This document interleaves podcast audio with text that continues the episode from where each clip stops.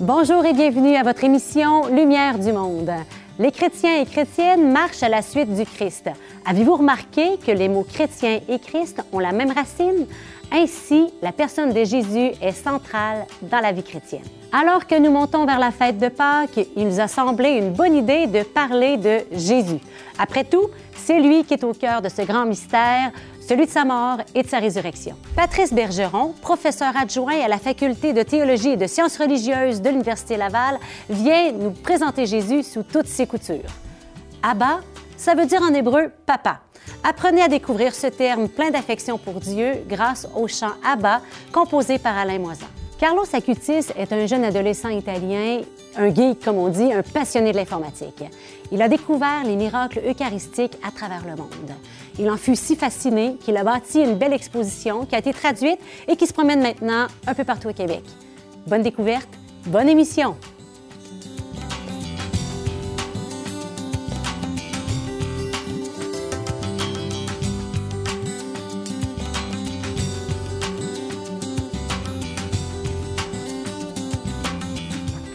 Après des études de premier cycle en biologie, Patrice Bergeron entreprend des études en théologie à l'Université Laval, et ce, en 2002.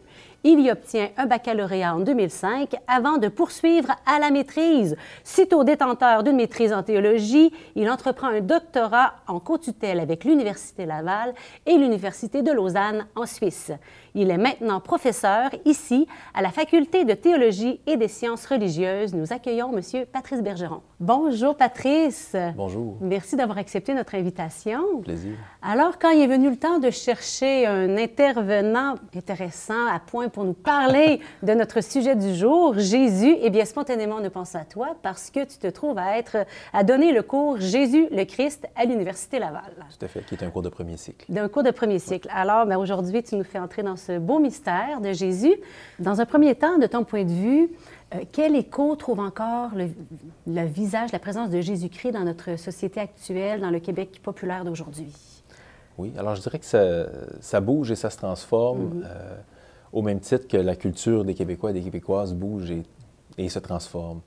Euh, Jean-Paul euh, et Raymond Lemieux, des sociologues, ont parlé du catholicisme québécois comme euh, de la culture primordiale des Mhm. Québécois. hein. Alors, euh, de ce point de vue-là, de par euh, les noms des quartiers, quartier Saint-Sauveur, de par le nom qu'a pu avoir un hôpital à l'époque, l'hôpital, l'Hôtel-Dieu du Sacré-Cœur, Oui. deux exemples, mais la figure de Jésus demeure quand même assez présente Oui. au cœur de la culture, à tel point que des fois on ne le voit plus, on s'en rend plus compte.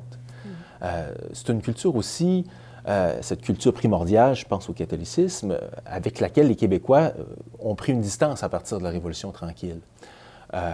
Et ça continue. hein, un exemple tout récent, pour juste illustrer, puis ça m'apparaît symptomatique de cette prise de distance. Il y a une pétition qui circule actuellement pour, dans le cadre des rénovations de l'hôpital de l'Enfant Jésus à Québec, de peut-être renommer l'hôpital autrement. Euh, je prends ça comme exemple simplement pour montrer comment ben, il y a une prise de distance qui est à l'œuvre, puis qui, qui fait que la figure de Jésus est peut-être un peu moins présente d'année en année. Euh, mais ça reste qu'à Québec, euh, ça- il y a énormément de lieux et de bâtiments qui, qui sont marqués par le christianisme et qui font apparaître des noms, des titres qui ont été donnés au Christ dans la tradition chrétienne. Aussi, je dirais, euh, la figure du Christ, elle est présente à travers la culture qui se mondialise, qui se diversifie, euh, puis qui s'individualise aussi. hein. Donc ça, c'est des transformations au cœur de la culture, mais qui affectent la présence qu'on peut entendre euh, à propos de Jésus. Et là, on peut penser aux téléséries sur Jésus, aux films sur Jésus Oui. qui existent depuis très longtemps. Euh, il y a des recherches aussi encore en histoire sur le- le- la figure de Jésus, mais comme personnage de l'histoire. Ça reste quand même assez vigoureux. Euh, il y a aussi au Québec une plus grande diversité culturelle, une plus grande euh, diversité confessionnelle aussi, ce qui fait que dans différents lieux, je pense, on parle du Christ de différentes manières. Donnez-moi sur cette diversité-là. Mhm. Il y a une diversité euh, des figures de Jésus au cœur même des textes du Nouveau Testament. Oui. Et puis ça, c'est fondamental aussi. Euh, il y a des titres christologiques, et il y en a plusieurs. Hein. on parle de Jésus, euh, du serviteur souffrant. Alors là, on fait référence à une figure dans le livre d'Isaïe, mais on parle de Jésus comme ça, Jésus comme ami. il y a des figures un peu plus hautes aussi, le Christ comme roi de l'univers. Le Jésus, l'enseignant. Oui, oui, oui, celui qui marche avec les gens, qui se fait proche. Alors, il y a différents discours sur Jésus au cœur même des évangiles. Alors, euh, des fois, la diversité peut devenir euh, donner des vertiges parce qu'il y, a tellement de représentations de Jésus, mais il y a quelque chose de fondamental quand mm. même. Puis, euh, à partir de tout ça, à ton avis, quelle est la question la plus importante à se poser, à se demander quand on se demande qui est Jésus? J'aurais envie de répondre, c'est la question elle-même. Qui est Jésus? dans les évangiles synoptiques, euh, la, question, elle est mise dans la bouche même de Jésus, mhm, qui interroge ceux qui rencontrent. Pour vous, qui suis-je? Euh, comme si Jésus avait trouvé important qu'on se questionne, sur, pas, nécessairement juste sur son identité, mais pour vous, qui suis-je? Bien, quand la personne répond, elle se compromet. Puis elle parle aussi à travers ça de, ses propres attentes, de ses propres conceptions de Dieu, de l'humain, de ce qu'elle est, de ce que nous sommes. Alors, Peut-être de sa relation avec lui aussi. Tout à fait. Euh, alors, ce qui est le plus important, je pense, c'est la question elle-même. Euh, puis, bon, je, m'explique un petit peu. J'ai parlé de la diversité tout à l'heure. Euh, face à la diversité, ben, quoi faire? Hein? Euh, le réflexe, souvent, c'est de se tourner vers l'histoire. On va essayer de dire, bon, il y a plusieurs discours sur qui est Jésus. on va demander aux historiens de nous dire qui est vraiment Jésus. Alors, il y a nécessairement une fécondité à ça. Puis chrétiennement, ce qu'a été Jésus l'humain Jésus, sa manière d'être humain est très importante pour bien comprendre sa manière d'être sauveur. Mm-hmm. Hein. Alors, euh, les recherches sur le Jésus historique ont, une pertinence théologique. Euh, mais ça reste qu'on en sent les limites aussi. Puis alors, le plus important, c'est ça, c'est, c'est le, les chrétiens ont, senti le besoin, les premiers chrétiens ont senti le besoin de dire qui il est Jésus en vérité. Et puis c'est là qu'ils ont confessé leur foi. Alors, après avoir rencontré Jésus, ils ne pouvaient plus pour eux en être de la même façon de, dans la manière de se voir eux-mêmes, euh, de, de, se représenter Dieu. Et puis c'est ça qu'ils ont, dont ils ont témoigné. Mm-hmm. Et puis les chrétiens se comprennent eux-mêmes. Ce travail de relecture de qui a été Jésus, c'est un travail d'interprétation qui, qu'on dit lui-même inspiré. Ils ont fait l'expérience de, découvrir quelque chose d'inattendu, une sorte de, révélation à travers la rencontre de cet homme-là. En terminant rapidement, justement, on parle de ils ont parlé de qui est Jésus. Des fois, ben, c'est pas tout le temps évident de prendre parole pour parler de, lui, de notre foi. Comment le faire? Hein? Comment, comment faire pour annoncer ce Jésus qui change tout dans nos vies? Oui, j'aurais envie de dire de le, faire en vérité. Mm-hmm. On, disait que la question elle-même est importante. Alors, euh, on, parler de qui est Jésus en fonction de, de ce qu'on en a découvert et de la différence que ça peut faire dans nos vies. Alors, il y a des témoignages qui, des fois, peuvent être plaqués. Alors, je dirais, évitons ça, puis parlons-en en vérité, mm-hmm. comme si on répondait à la question que Jésus nous pose. Pour vous, qui suis-je? Quelle différence c'est venu faire? Puis à partir de là, on n'a pas besoin de rendre compte de tout, d'expliquer tout, de justifier mm-hmm. tout, mais de dire quelque chose de vrai. Euh, et puis, d'une certaine manière, les rassemblements des chrétiens sont une prise de parole sur qui est Jésus. Euh, les partages autour de la parole, les rassemblements dominicaux, les Eucharisties, c'est rendre grâce, mais c'est, les chrétiens qui se rassemblent puis qui disent, pour nous, cet homme-là nous a fait découvrir Dieu autrement, nous a aidé à nous comprendre autrement, puis ça fait une différence dans nos vies. Alors, euh, les rassemblements eux-mêmes sont des témoignages puis des prises de parole sur qui est Jésus, pour les chrétiens en tout cas. Merci Patrice pour ce bel échange, de nous avoir permis de redécouvrir encore et encore le visage de Jésus et merci surtout de nous inviter à une belle relation avec lui en vérité. À bientôt. Tout à fait, merci. Chanter, c'est prier deux fois. Alors, je vous propose d'écouter le chant qui suit, un merveilleux chant qui va nous permettre de renouveler notre regard sur Dieu, notre Père, lui que Jésus lui-même a appelé Abba, c'est-à-dire Papa. Un chant de Alain Moisan.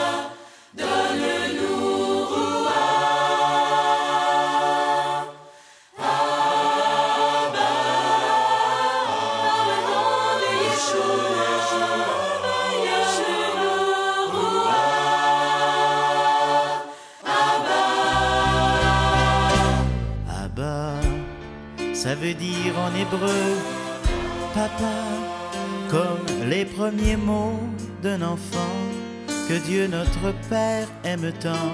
Abba, c'est la tendresse du Tout-Puissant. Et c'est pourquoi je veux chanter, et c'est pourquoi je veux prier. De tout mon cœur, je veux te demander, demander.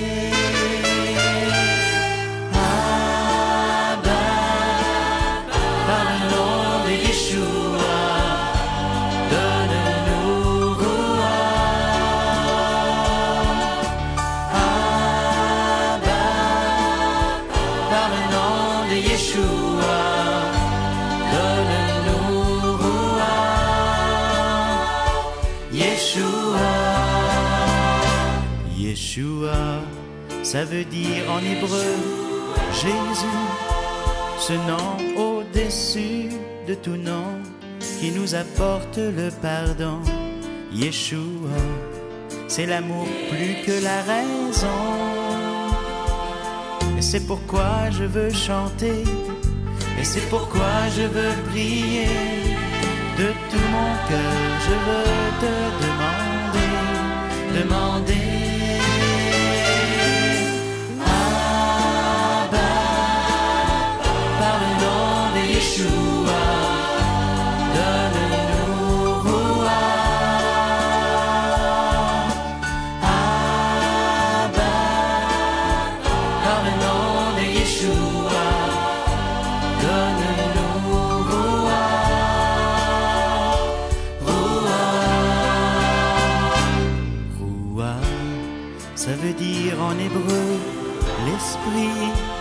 ce souffle infini de l'amour qui nous sanctifie chaque jour. Roua, rend léger ce qui est trop lourd. Et c'est pourquoi je veux chanter, et c'est pourquoi je veux prier.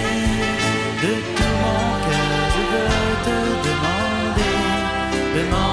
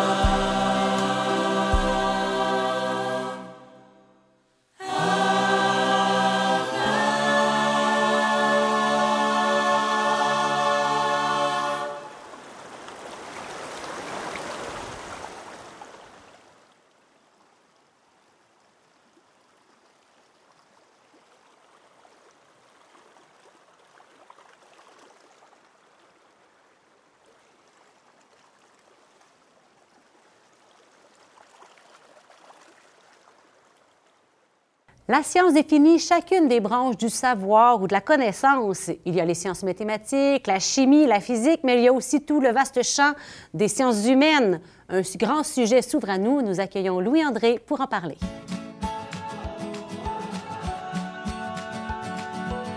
Bonjour Louis-André. Bonjour Geneviève. Alors aujourd'hui, j'aimerais mieux comprendre l'importance de la science dans nos vies. Est-ce que la science peut vraiment tout expliquer?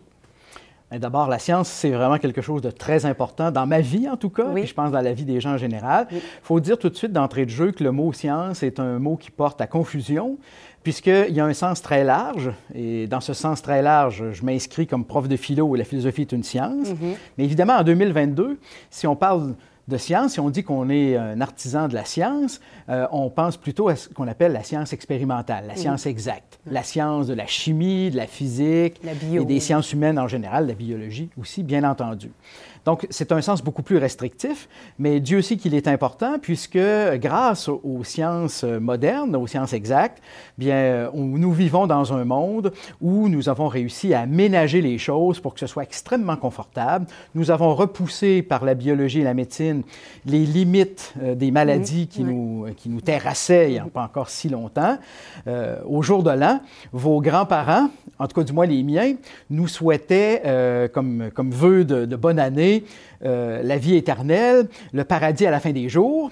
Mais aujourd'hui, on souhaite la santé, et le succès dans les études. Le succès dans les études, il faut traduire qu'il s'agit de la prospérité mm-hmm. et du confort et tout et tout. Et ce sont des biens très, très importants important, mais ça ne veut pas dire que c'est ce qui est de plus fondamental. En tout cas, il y a raison de questionner la chose. Maintenant, pour ce qui est des limites de la science, est-ce que la science peut tout connaître et tout comprendre? Bien sûr que non. Euh, il faut euh, avoir la, simplicité de reconnaître ses limites et de savoir les respecter. Mm-hmm. Alors, pour euh, nous aider à comprendre ça rapidement et facilement, je vais référer à une anecdote de Sir Arthur Eddington. Eddington était un physicien du début du 20e siècle qui a contribué à diffuser la théorie de la relativité restreinte d'Einstein. C'est un monsieur qui était très célèbre. Et pour parler des limites de la science, il utilisait euh, une anecdote lors d'une rencontre qu'il avait eue avec un spécialiste des poissons, où ce, spécialiste disait, ben moi, quand j'étudie les poissons, je, je récolte dans mon filet ce qui est l'objet de mes études. Et Eddington avait fait du pouce sur cette image en disant, il y a un danger, c'est de réduire tout ce qui peut être connu dans la nature à ce qui se retrouve dans le filet. On appelle poisson seulement ce qui est à l'intérieur du filet. Ça, c'est pour montrer qu'il y a un danger. Il manque de quoi? Il manque de quoi? C'est-à-dire, il manque la reconnaissance que la mer est beaucoup plus vaste que ce que le filet contient. Mhm. Et la science, nécessairement, dans son effort pour euh, approfondir les connaissances naturelles, mhm. euh, doit toujours être respectueuse de ce mystère de la vie qui reste toujours un mystère en ce sens que c'est un objet d'étude dont on n'aura jamais fini de l'épuiser. Mhm. Alors, il y a un danger euh, qu'on appelle le scientisme, c'est de considérer qu'on est capable de faire le tour de tout ce qui peut être connu euh, sans jamais laisser rien de côté. Alors ça, je dirais que le, c'est le filet. C'est le filet et c'est euh, le danger de, concevoir le monde seulement à l'intérieur de ses mailles. Mhm. le monde est beaucoup plus vaste. Ce, qui me permet de, de suggérer que la science, c'est cet effort euh, louable de toujours reculer les barrières de l'ignorance pour mieux connaître le monde, mais en cultivant la modestie. Je pense à François Rabelais, qui était médecin, prêtre à la Renaissance et qui a eu ce mot euh, fameux de dire Science sans conscience n'est que ruine de l'âme. Qu'est-ce que ça veut dire? Ben, ça veut dire que euh, c'est une condition inhérente à l'acte de faire de la science que de reconnaître ses limites. Et la vertu qu'on doit chercher à cultiver quand on est un homme de science, une femme de science, bien entendu, c'est la modestie. Et les chrétiens reçoivent en cadeau, s'ils veulent bien l'accepter, euh, l'humilité, qui est une vertu euh, qui vient de la foi. Mais sur un plan strictement humain, la modestie, c'est l'effort d'essayer de reconnaître les limites de nos capacités à appréhender le monde euh, et à, concevoir euh, les, réserves qui sont rattachées à notre instrument de, connaissance. Mm-hmm. Donc, une science sans conscience, c'est-à-dire c'est une science qui n'est pas consciente de ses limites. Et si on n'est pas conscient de ses limites, on risque beaucoup, comme on le voit là, avec euh, l'armement nucléaire et tout, on risque de ne de ne pas avoir le cadeau du discernement grâce auquel on va faire des découvertes que l'on, que l'on, fait, des instruments qui vont contribuer au bien commun de l'humanité, au bien de l'être humain. Mm-hmm. Merci de nous éclairer sur ce vaste sujet. C'est mon plaisir, des, alors. Des beaux éclaircissements. On se dit à bientôt. À bientôt. L'Eucharistie, un mot central dans la foi des catholiques. Redécouvrons-le à travers la capsule vidéo de Simon Lessard, Le fin mot de la foi.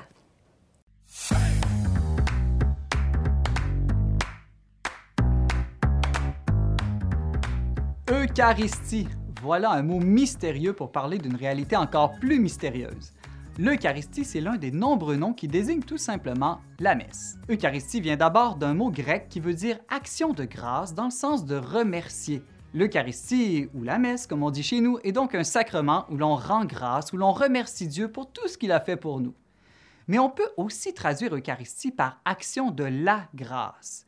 Car l'Eucharistie est le sacrement où la grâce de Dieu est la plus agissante, où l'amour de Dieu vient le plus transformer nos vies. Ainsi, à la messe, notre action de grâce est une réponse à l'action de la grâce de Dieu dans nos vies. Enfin, si l'on creuse encore plus, on découvre que charis, grâce en grec, signifie ce qui brille ou ce qui réjouit. C'est pourquoi l'Eucharistie est aussi le plus lumineux, le plus joyeux de tous les sacrements. La messe est donc un repas de fête, un banquet de noces où l'époux lumineux, c'est Jésus, et l'épouse débordante de joie, eh bien, c'est nous. Voilà la plus grande de toutes les raisons de rendre grâce à Dieu à chaque Eucharistie. Les miracles sont une source de curiosité et de fascination. Parfois, ils renouvellent notre regard et nous rappellent que Dieu, notre Père, est bien plus grand qu'on peut le penser. Allons à la découverte du jeune Carlo Acutis, dont la vie a été bouleversée en découvrant que parfois, une simple hostie s'est transformée en réel corps du Christ. Je suis passionnée de l'Eucharistie depuis nombre d'années et je suis déjà impliquée au niveau d'une chapelle d'adoration eucharistique depuis plus de 12 ans. Alors pour moi, euh, l'Eucharistie est vraiment au centre de ma vie. Un miracle eucharistique, euh, ben, écoutez, c'est un, un, événement prodigieux. Ça me touche de, de voir que le Seigneur, à travers son grand amour pour nous, continue de se manifester à travers euh, des miracles eucharistiques. Particulièrement lors, euh, lorsqu'un prêtre distribue la communion et qu'une hostie tombe par terre, on recueille la Sainte Hostie. Euh, le rituel, c'est de la déposer dans un vase d'eau attendant qu'elle se désagrège. Par la suite, on la dépose dans la terre, que ce soit des fleurs, des plantes. Et dans les villes que je vous nomme, l'Enica euh, ou Textla au Mexique, eh bien, est apparu un peu de sang sur la Sainte Hostie. Elle ne s'est pas désagrégée, au contraire. Et de voir qu'encore aujourd'hui, avec les analyses, avec euh, les scientifiques et les, mesures très, très, très pointues, je dirais, on arrive à des résultats qui sont toujours les mêmes, qui confirment, euh, qui confirment que le sang provient de la région du cœur, que le sang est de nature humaine, que c'est du groupe AB, que le sang provient d'une personne euh, qui était dans un état de grande souffrance, on peut dire d'agonie.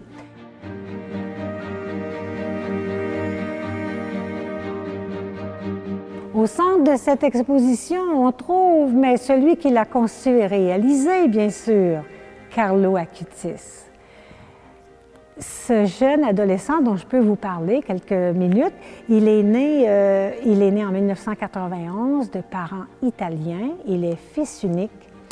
Il a vécu à Milan euh, pratiquement toute sa vie.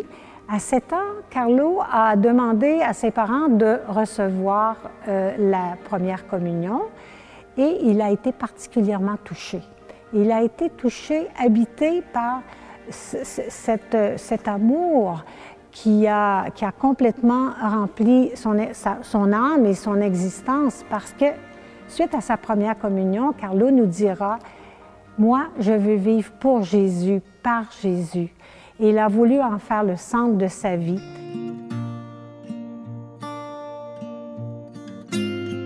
Alors, on est présentement sur les lieux du Centre Catherine de Saint-Augustin. Euh, à l'intérieur même du monastère des Augustines. Le Centre Catherine de Saint-Augustin fait partie du monastère et euh, nous avons accueilli l'exposition ici. C'est la première, euh, première exposition de Carlo Acutis au Québec. elle a été un petit peu partout dans le monde, c'est international, mais vraiment c'est la première fois en sol québécois. Mais disons que quand on a euh, planté la graine euh, du projet, on ne s'attendait pas à l'envergure et à l'ampleur que prendrait euh, cette exposition, c'est-à-dire qu'elle a... Elle a touché beaucoup de monde, il y a eu beaucoup de visiteurs qui sont venus. C'est sûr que c'est une exposition qui, à premier abord, en surprend beaucoup. Des fois, même des passants du Vieux-Québec qui passaient, voyant l'église ouverte, sont venus et ça, a pu, ça a pu questionner beaucoup de gens et éveiller euh, aussi euh, à une, recherche plus profonde peut-être. Carlo Acutis disait que cette exposition ne laisserait personne indifférent. Il disait que cette exposition produirait euh, des conversions des, prises de conscience et que par la suite, en recevant la Sainte Eucharistie, on ne verrait plus cette démarche de la même façon. Je vais vous présenter en fait un des miracles euh, qui m'a beaucoup impressionné, c'est celui de Lanciano. Et les, euh, beaucoup d'analyses ont été faites euh, sur ce miracle de Lanciano dans notre époque contemporaine. En 1970, on a fait plusieurs recherches et on a trouvé que c'était la chair et le sang qui se sont transformés en l'an 750. Étaient comme, comme s'ils avaient été prélevés d'une personne vivante le jour même et ça fait quand même plus de 1000 ans. Donc moi, ça m'a quand même impressionné. Surtout le fait aussi que c'est euh, une partie du cœur humain. Vraiment, les, scientifiques ont pu euh, attester que c'était une partie du myocarde euh, du cœur. Alors, moi, ça m'a touchée. Évidemment, quand on voit ces choses-là, c'est des preuves évidentes. si on peut parfois, pour certaines personnes, douter ou avoir des moments où la, foi est, moins flagrante, si on veut. On n'a pas des, preuves comme ça tous les jours devant les yeux, mais là, on les a tous rassemblés ici au fil des siècles. Euh, pour moi, ça me montre vraiment que euh, notre foi, euh, on doit la maintenir parce que c'est vrai et que c'est vraiment des preuves irréfutables qu'on a devant les yeux et qui nous sont données à travers les siècles, en, toutes les époques. on ne peut que aimer davantage et croire davantage. J'espère que vous avez eu l'intérêt à redécouvrir le visage de Jésus-Christ à travers nos invités et nos reportages. Soyez des nôtres la semaine prochaine. Nous parlons de personnes centenaires. Est-ce qu'un petit verre de brandy aurait un lien à voir avec euh, leur longévité? Non, plus sérieusement, nous verrons comment la foi les soutient. Vous saurez tout sur leur vision de la vie et leurs trucs pour qu'elle soit belle. Merci pour votre présence encore aujourd'hui. Abonnez-vous à notre page Facebook et YouTube. Vous découvrirez du contenu exclusif. Et moi, je vous souhaite une belle semaine.